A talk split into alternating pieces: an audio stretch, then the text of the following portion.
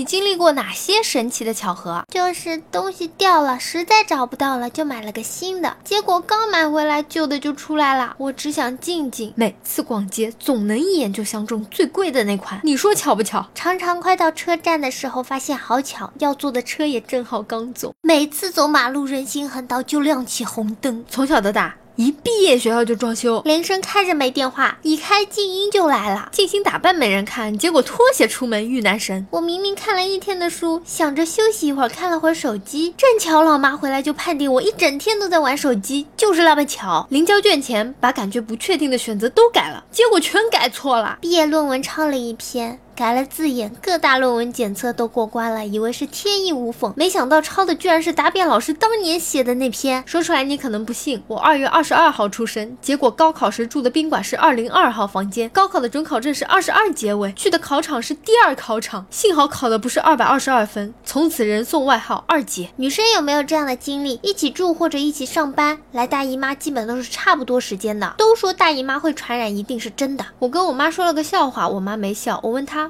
不好笑吗？话音刚落，电视机里传来。不好笑，妈妈听到就笑了，我只能心里默默的呵呵两声。多少人有过做梦梦到一个场景，过了好几年觉得似曾相识，突然发现，卧槽，我梦到过，人和场景事情都是一样的，至今不明白科学道理。一次我在喜欢的女生面前装逼的时候，恰巧旁边一个人也在用同样的技巧装逼，聊另一个女生，居然装逼也有装的，这他妈就很尴尬啦。关键是我还装不过他，我喜欢的人刚好也喜欢我，这算不算巧合？好巧遇到了一个有。共同爱好的男生，想着如此难得，就谈了一段时间试试。于是我们日常对话就变得更巧啦。我饿了，我也是；我想吃烤鱼，我也是；我想吃火锅，我也是。结果最后还是分了，谁让他吃完了还抢我碗里的？合着你俩共同的爱好就是吃呀？去年单身，前年也单身，大前年也是。你说巧不巧？今年也是。从小到大，我喜欢的女孩子都不喜欢我，这可真是最悲伤的巧合了。我看明明就是你好这一口吧。